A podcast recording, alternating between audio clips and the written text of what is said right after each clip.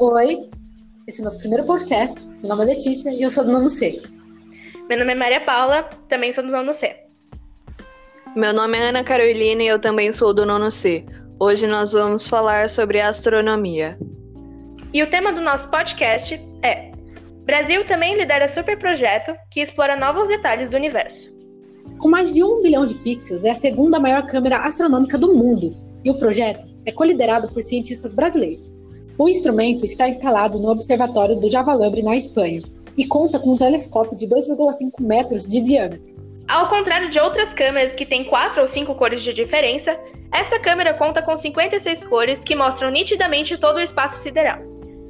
É um tipo, esse é um tipo de informação que permite que cientistas obtenham informações muito mais precisas de como as verdadeiras de como são, né, as verdadeiras cores do espaço sideral. E essa supercâmera permitiria que novos estudos sobre galáxias, asteroides e estrelas sejam feitos. Afinal, não é à toa que são quase 100 cientistas brasileiros no projeto.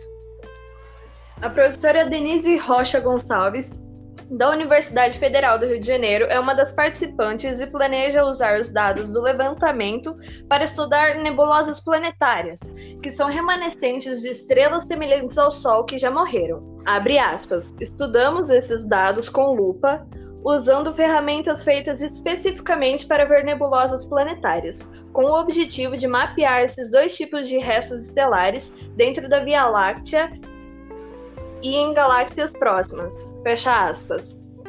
Então, gente, o que vocês acharam assim sobre o tema? Bom, eu acho interessante. O Brasil finalmente está participando ativamente de um projeto tão grande e importante para o nosso futuro como esse. Eu espero que no futuro a gente possa ter mais oportunidades como essa. Sim, sim, eu, eu acho isso levemente, ou melhor, não levemente, né? Eu acho isso bem relevante, porque o Brasil ele precisa de um pouco mais de destaque. Não porque os outros países não dão destaque para ele, mas sim porque ele não se dá o devido valor, entre aspas, para ir lá e tomar iniciativa de alguma coisa, né?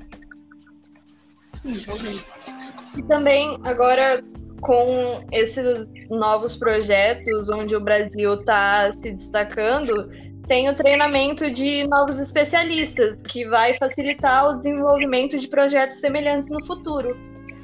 Com certeza. Sim, sim, é exatamente isso que, que eu acho que o Brasil ele precisa de uma uma imagem melhor assim. Porque. Ele precisa, ele precisa de uma certa independência. Exatamente. Assim. Bom, a gente está finalizando então o nosso primeiro podcast. A gente basicamente resumiu o tema e deu a nossa opinião. Espero que vocês tenham gostado. E é isso.